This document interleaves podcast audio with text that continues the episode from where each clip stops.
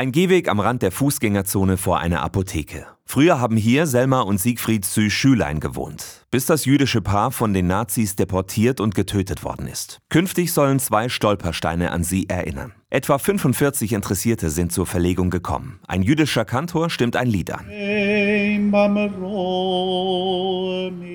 Gunther Demnig, der Erfinder der Stolpersteine, kniet auf dem Gehweg und verlegt gekonnt die beiden Steine mit der Messingplakette. Seit 30 Jahren macht der 75-Jährige das. Schon tausendfach. Also es ist keine Routine geworden. Das Verlegen selber, okay, das könnte ich zur Not im Dunkeln. Aber es sind ja immer andere Menschen und auch andere Menschen, die dazukommen, was ja sehr wichtig ist.